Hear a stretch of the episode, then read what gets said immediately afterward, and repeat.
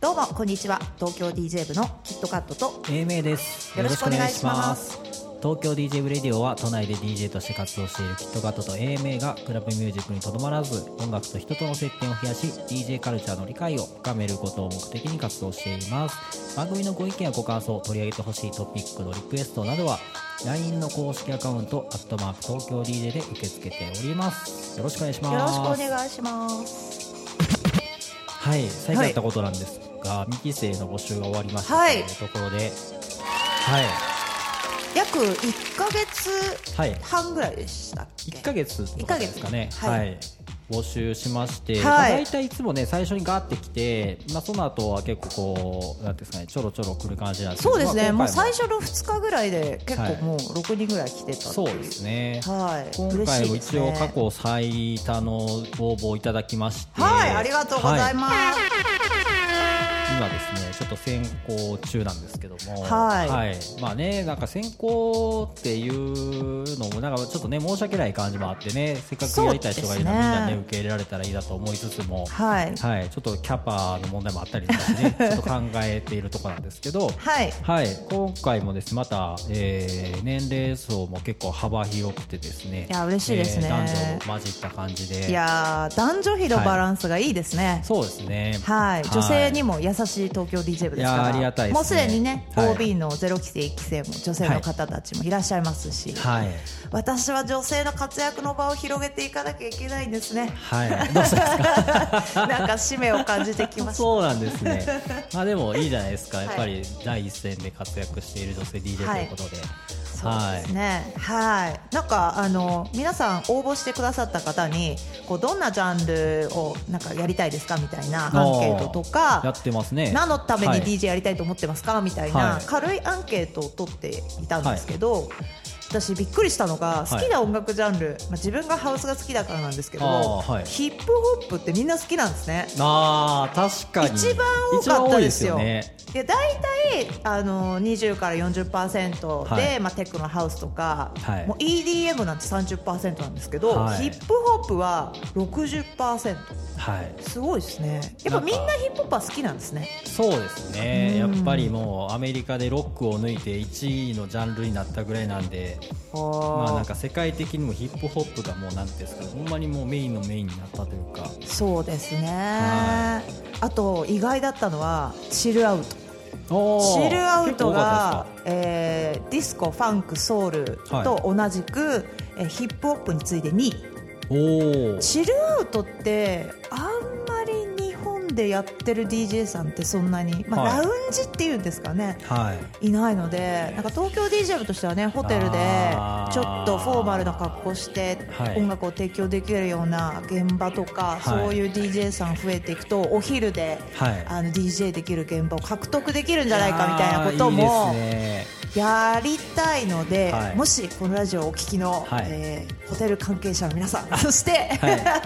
バーやカフェなど、はい、音楽すね。ちょっといい音楽提供はい。してくれる人いないかなと探してた方がないらっしゃいましたら、えー東京 DJ 部の LINE 公式アカウント、はい。アットマーク東京 DJ まで、ぜひ。はい、ぜひオファーお待ちしております。はいお願いしはい、ます、もう総勢何名ぐらいですかね、まあ、ゆるく所属ってわけじゃないんですけど、東京そうです DJ 部に関わってい今で20人ぐらいるね。ね DJ さんたくさんいらっしゃいますし、みんな仕事欲しいですちょっとね。ずつね なんか初対できてきましたね。はい、まあね、女性も男性もはい。素敵な方も多いんで、そうですよ。はい、そういうところでなんか輝くね、こう DJ を見たいですね。はい。はい、ということで、ということで。はい、はい。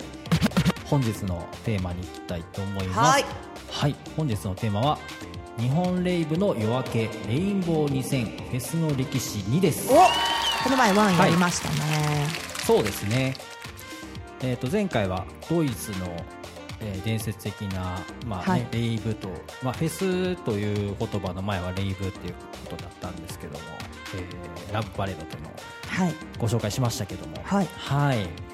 えー今回はですね、えーラブパレードっていうのがその前回テクノミュージックの歴史ということでもあったというおはい。話をしたんですけれども、えーその流れはですね世界的に波及しまして、はい。えー極東の国日本にもですねやってきましたというお話です。はい。ということでレインボー2000なんですけれどもはい。ご存知でしょうか？レインボー2000はい、まあ、聞いたことないですよちょっね。と私は接点がなかったかもしれないはいですね、、僕はなんか YouTube でそれこそラブパレードと同じような感じで昔の映像をちょっと見たことはきっかけで知ったんですけど、えーレインボー2000というのはですね、第1回っていうのがえー96年8月10日、96年？はい。まあ、だそれこそねラブパレードが始まったのが90、えー89年とかですね、はい。だからそれから5年とか6年ぐらい経って、えー日本にもやってきたということなんですけど、えー96年ってことはですねまだフジロックが始まるまだ1年前ということで、日本でそういう大規模なレイブみたいなものは一切やってないに等しい状況だったんですよねまだ時代的には。そうなんですね。はいでまあ、そういうラブパレードの噂を聞いたりだとか世界中で日本のまあテクノアーティストが、ね、活躍し始めて、はい。まあ、日本でもちょっとテクノミュージックが知れ渡ってきてですね、うん。まあ、コアなファンができて、まあ、日本でもそういうのやりたいみたいない行きたいみたいな声があって、まあ、開催されたと。はい。はい、いうことで、えー場所がですね日本ランドハウ遊園地これはですね現在はグリーンパっていう遊園地になってるみたいですけど富士山のふもとですね、はい。なんか富士山の周辺フェス多いですよね、フジロックもねもともとそうでしたし。そうですね。はい、なんかあの辺はやっぱ東京からちょっとこう行きやすい場所でみたいな。割と近いですしね。はい。うん。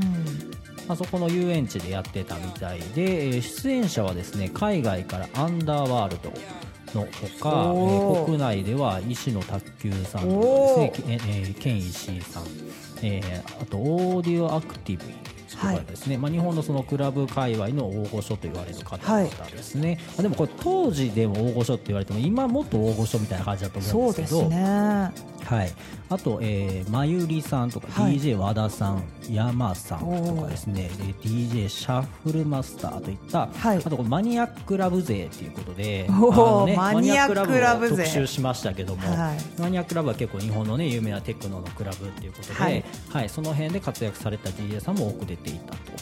はい、いうことで他にもですね面白いのが細野晴臣さんとかですね、はい、あのちょっとなんていうんですかアンビエントな感じのアーティストさんもいろいろ出ていましてあと DJ 新川さんとかヨッシーさんなどのアッパー系テクノ勢とか東京テクノトライブなどのサイケデリックトランス枠みたいな感じでいろんなこうテクノを軸として、まあ、いろんなテクノのジャンルとかまたトランス流行り始めたこのトランスですね。その辺の人たちが集まったということですね。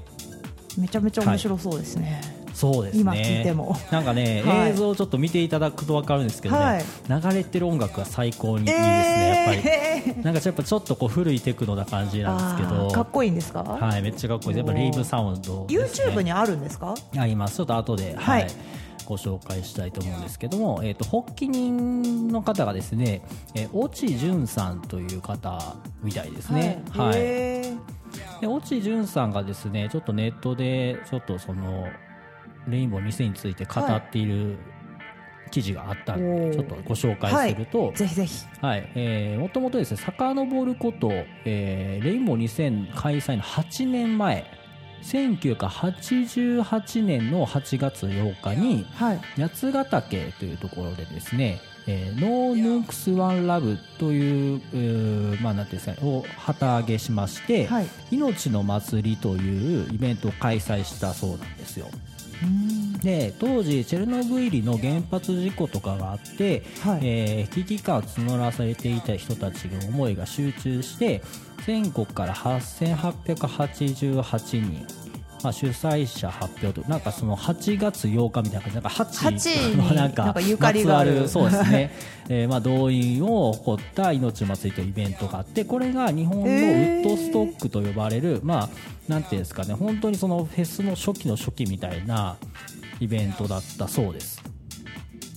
で、まあ、それをまあやったのがこの大地潤さんという方ででその後ですね、えーまあ、このイベント「命の祭り」っていうのはその80年代のニューエイジムーブメントということで、まあ、そのテクノのちょっと前ですよね。はい。はい、の、まあ、イベント音楽のイベントだったんですけれども日本の独自の祭り文化とかが、えーなんていうんですかね、まあ、うまくマッチして、はい。まあ、結構盛り上がったと、えー。はい、いうことだったんですね。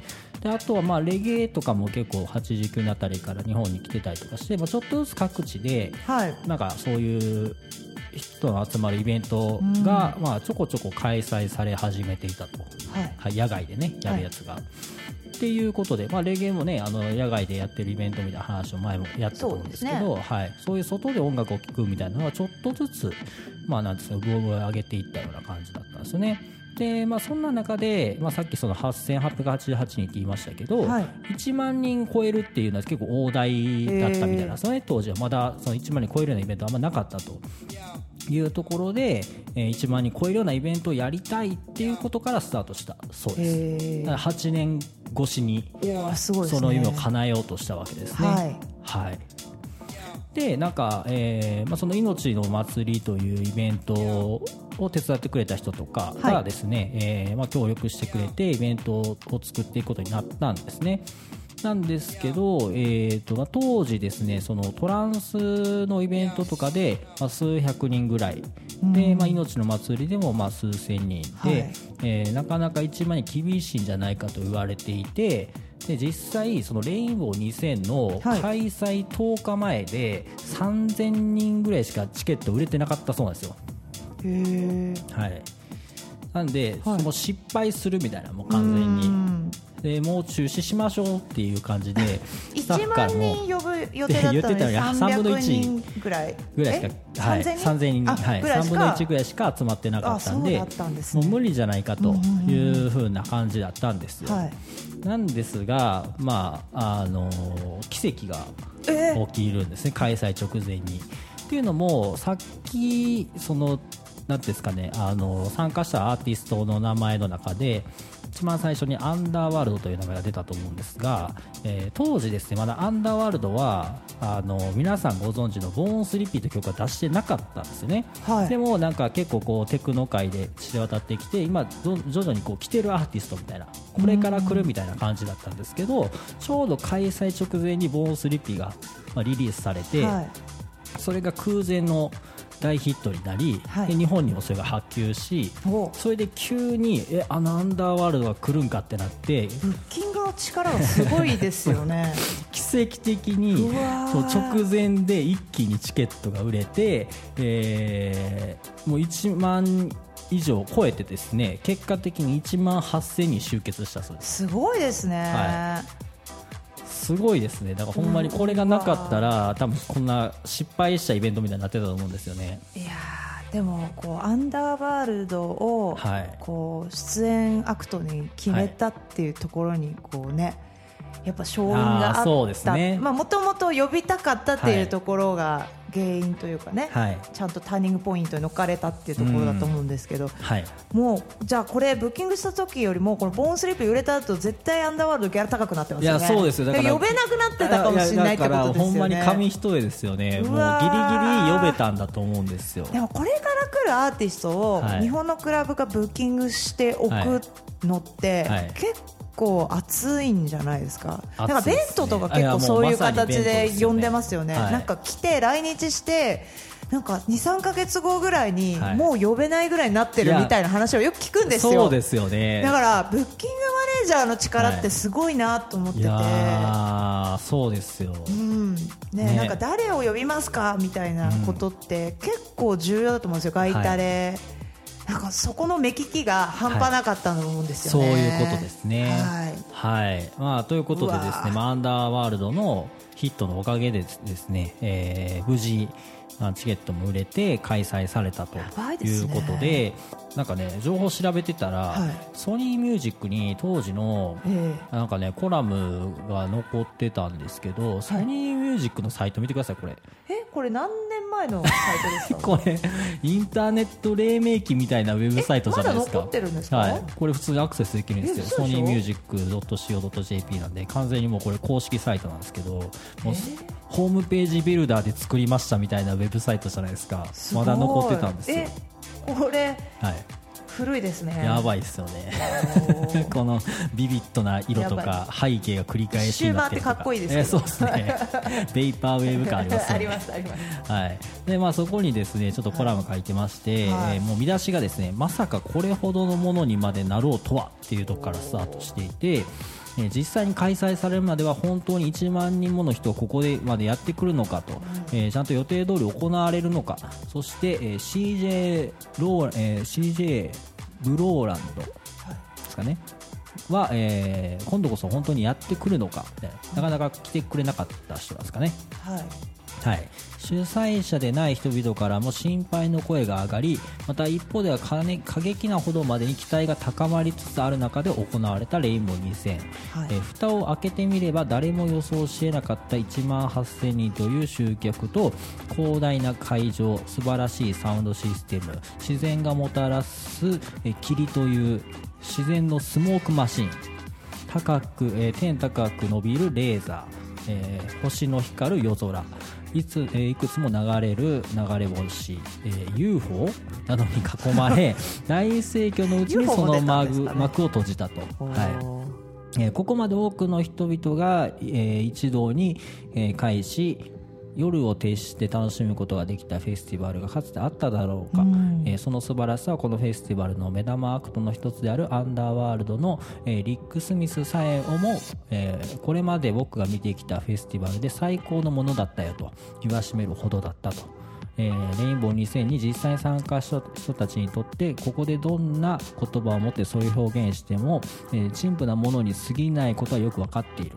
でしかしこの後いろんな雑誌を中心としたメディアがこの時のことを紹介していくであろうように、えーここでもそれを書かずにはいられないと、はい。はい、いうことでもう興奮のした、ねね、状況をそのまんまもう書かれているような状況なんですけども、はいでまあ、その来て、まあ、当時その出演していたケン石井さんはですね、はい。えー70年代パンクに近いものがあるというような、まあ、コメントを残していたりとか、はい。えー細野晴臣さんは、えー普段テレビやラジオでかからない音楽をみんなで聴いているということは素晴らしいことであると。言ってたりとかですね。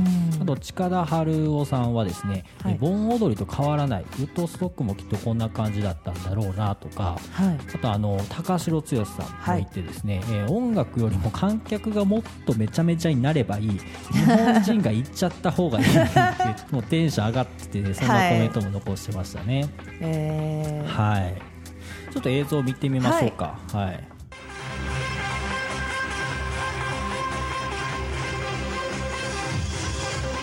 遊園地のこういうメリーゴーランドに乗って楽しんでるシーンえこれあのちゃんがやりたかったやつちょっとね 思いましたね。花屋敷ではい、ハウスパーティー、花屋敷やりたい気持ちが再発してきましたので、ね、遊園地とトランス合いそうですね。合いそうですね。はい。えすごっ。食堂が簡易休憩所っていうもうなんか 踊り疲れて、ポカリスエット飲んで休憩そうですね。うわ、はいソーセージ売り切れ、はい、ありがとうございます。超楽しそうもう何万人来たかわかんないぐらいですから。えー、ボロ儲けしたんじゃないですか もうソーセージ屋さん、はい。すごいですよね。楽しそうじゃないですか、子供もいますね。めちゃめちゃ楽しそう、はい渋谷のハロウィンってこういうことなんいじゃなやでいでしょうかもほんまにそうやと思いますよ。やっぱお祭り好きなんですよみんな、はい人間はそうですね。そうなんか車のブーって音がそうですあのパーンみたいなやつのちょっと昔版みたいなやつをプーって言ってはい言ってますね。ちょっと古い感じの音が、はい、そうですね。2時間ぐらい会ってないんだはい。え面白いですねこれ、はい。結構これねあのまあえパート4の映像ななんんですけど。かドキュメンタリーとして見てもはい、面白い、いやめっちゃ面白いですよ、みんなね若かりし頃の有名な人もいれば、ほんまになんか今までクラブに行ったことないあの人が初めてそういうテクニックに乗せられて、行きましたみたいな話とか、いろんな人のエピソードが、ね、この中に入ってて、めっちゃ面白いです。あの DJ やってて海外で修行積んで日本に帰ってきたのにちょうどこの「レインボー2000」の出演の締め切りはい間に合わなくて仕方がなく裏方で手伝ってる人とか、えー。いろんなこう人が、あの今いますね。すごいですねはい、面白い。映像が残っているので、はい。見てみはい。ます、ということでですね、はい。あのーまあ、結果的に大成功を収めたイベントだったわけですね。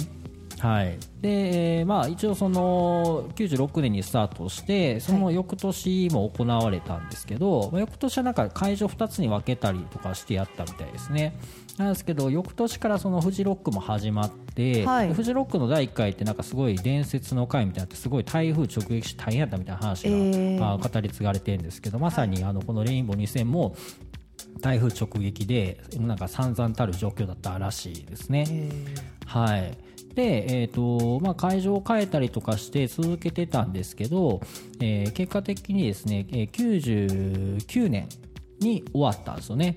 レインボー2000って言ってたんですけど2000年まではやらなかったみたいあなんですけど。1996年に開催されたんですね。6年から99年まで、はい、でその翌の2000年からですね、まあ、そのレインボー2000の DNA を継承する形でメタモルフォーゼという、えーフェスがですね2012年まで開催されていたと。はい。はい、いうようなことで、まあ、この、なんですかね、やっぱり1万人の大台を突破した、まあ、初めてのレイブだったんですかね。すごいですね。まあ、これの影響を受けて、まあ、日本のそういうテクノアーティストが注目を集めたりとか、まあ、他のイベントに影響を与えたという伝説の回になったそうです。はい。はい。でなんかこうそのドキュメンタリーの中とかでもねちょっと出てたんですけど、はい。えー数字でいろいろ見ていくとですねまず総出演アーティストはい。が30組、これ96年のデータなんですけど、えー臨時バスの本数が168本。で総演奏時間が36時間45分。で苦情の電話が13件。で、えー観客が1万8000人。でフードは全て完売をし、えーガードマンが40人で、えー喧嘩はゼロだったと。え平和じゃないですか？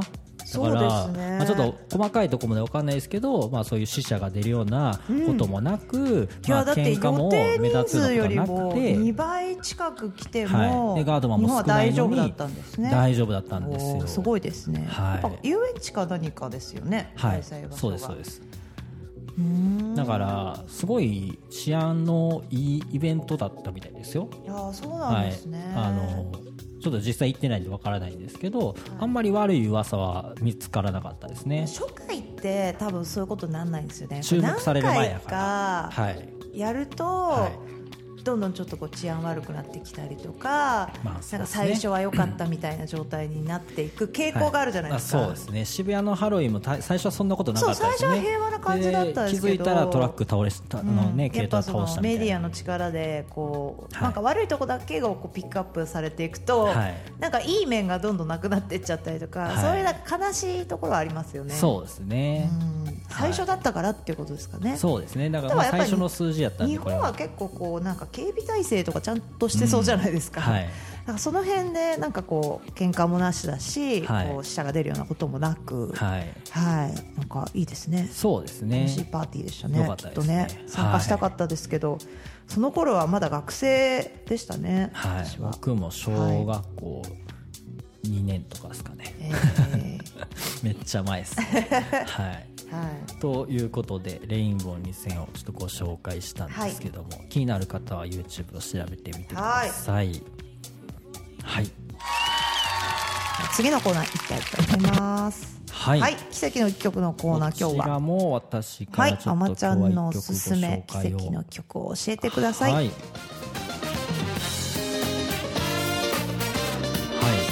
ブルースイングというグループの、えー落ちていく体温ということで2015年の曲なんですはい。けどなんかちょっとシティポップ感も感じる、なんかドライブで聴きたい。そうなんですよ。なんかちょっとね、まあ、12に今度出るじゃないですか、はい。やるじゃないですか、ねなんかなんかどうしようかなと思って R&B やりたいっていう人もいたり、なんかねちょっとこうハウスにクリスチャンやりたいとかいろんな人いるんで、はい。やっぱいつも自分なんかそのそこと違うのをやりたいっていうので毎回考えるんですけど。いつも新境地に挑戦するそうですね。毎回122ではレゲエやったりででもなんか自分も発見があるんじゃないですか、そうですうん。ね、これ相性いいかも俺みたいな、はい、あそうなんですよ。いろんなやってみるっていうのがあって、まあ、今回ちょっとシティポップとか探してたんですけど、はい。これは何やったかな？なんかこれも多分 Spotify でたまたま出てきていいなと思っていいね押してるレあのリストがあるんですけど、はい。その中にあってなんかそれこそ夜とかにえー。自転車で、ね、あの通勤してる帰ってる時とかに聞いた方がいいなとかいいですね。はい、夜のね車ドライブとかいいですよね、やっぱ夜な感じですね。そうですね、はい。えっとブルースイングというグループはですね日本の5人組のニュージャズバンドということで、えー2012年にはですね国内で、まあ、そのあのブルースイングが出してたデビューアルバムはいがあったんですけど、それに新曲を追加してアメリカでもリリースデビューを果たしていまして、はい。今も活動されていますと。はい、いろんなアーティストともコラボしたりとかしてでこう、まあ、ジャズ界の有名なバンドということなんですけども、はい。はい、なんかこの曲がなんかいいなと思ってです。ね、はい。ちょっとご紹介しました。いいですね、は2015年なんですね。そうですね、うん。ちょっと古く感じますけどね、シティポップ感あるから、意外と今リバイバルしてますからね。そうですね、うんそれにしてはちょっと早かったぐらいの感じかもしれないですね。はい。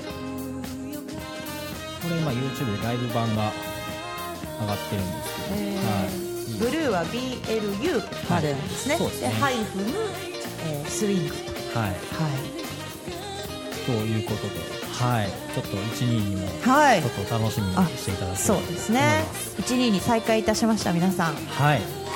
コロナでねなかなかこう平日こうお仕事が終わった時間から終電までっていうと、なかなかねこう9時までとかだとちょっと2時間しか開催できないみたいな。こともあってちょっとお休みをしておりましたが、はいはい、再開できそうということで、はい今月からねあの月1開催、はい、そうですね。やっていこうかなと思っておりますので、はい。はい、むっちゃんありがとうございます。はい、次のコーナーに行きたいと思います。リスナーさんからのお便りのコーナーです。お便りは来ておりますでしょうか？来ております。ははい、ご紹介お願いしはい、ます。管理人が普通の歩き方さん。おおいつもありがとうござい配信もこの間ます。見てくださってましたね。はい、いつもあのね参加していただいて嬉しいですね。仲間ですからね、そうですもう。はい。この間ね、高血優さんもね、はい見せてくれましたし、ねはい、ありがとうございます。はい、キットさん、山さん、こんにちは。どうも僕です。はいさて、年末が近づいておりますが、いつもタラタラと長文でお邪魔をしておりますので、今回はサクッとテーマもしくはおしゃべりのお題を提案したいと思います。ズバリ、2021年に出会ってよかった曲。パフパフパフ。新旧ジャンル問わず今年見つけてよかった曲やアーティスト実際の DJ プレイで使用した作業 BGM としていつも聴いていたなどなど2人の、えー DJ, DJ の2人が今年出会ったおすすめの曲が知りたいです、はい。私は今年ちょっと忙しくて音楽を探してまで聴く時間が取れませんでした。それではまたイベント配信やお便りコーナーでもうなんか文才がありすぎて 絶対やばいですね。あれですよね。ラジオでいろんなメッセージ送ってる人ですよねもういやもうなんか仕込みなんじゃないかって思われるぐらい ちょっと完璧なお便りなんですけれども、はい。すごいですねちょっと私たちも見習ってシナリオ書かないといけませんよ、ね。はい。はい。ということで2021年に出会ってよかった曲。これこの回やりましょうか、そうですね。もうただただうちらが今年よかった曲を、はい。あの褒めちぎるっていう、はい。そしてみんなに勧めるっていう、はいちなみに思い出したんですけど奇跡の一曲を1年間まとめるっていうのを去年やれなそれかったんで夏休みの宿題ずっとやらなくて、あ最後の日にやべえやべえってなる人と同じ顔してますよ。やってもってますね完全に。いや140 144回ぐらいやってきましたか？もそうやばいですね。はい。ー、やばいですね。いやー嬉しいですね。はい。お題いただきましたよ。そうですね。はい。やりましょう。やりましょう。総集編ですね、はい。まあその今までごご紹介してない曲に限りましょうか。そうですね。はい。はい。やりましょう。ちゃんとだから理由が甘いですとかって怒られちゃうしれなんとなく好きですとかダメです。こうこう納屋さんみたいにもうこうはっきりとね。ちゃんとそうそうそう、はい。こういう理由があるからこうなんですよって言って、はい。明確に答えみんながへーへーってなるような。そうですね。はい、ということで、はい。ありがとうございます。管理人が普通の歩き方さんからお便りいただきました。またまたお便りお待ちしております。はい。イベント告知のコーナーです。はい。はい、こちら。ちょっとね、はい。今年12月は変則的になんかイベントを後半に入れようかなんて話もしておりまして、ね。私たち東京 DJ 部は配信も常にやりますので、はい。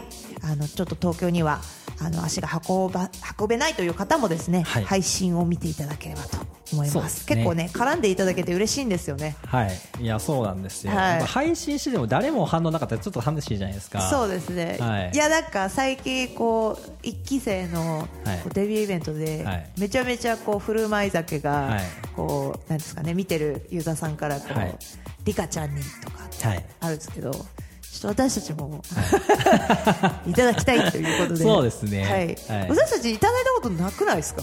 だってみやびさんとまあまあかちゃんとか。直接指名はないかもしれないですね。ないですよね、はい。今実はないんですよね。はい。あまちゃんにみたいな。確かに。なんか欲を言うとなんかねだってるみたいになって申し訳ないですれけど、まあでもあのパトリックさんがはい。僕が配信したらはい。1000円ぐらいくれるって言って 言ってましたからね。はい。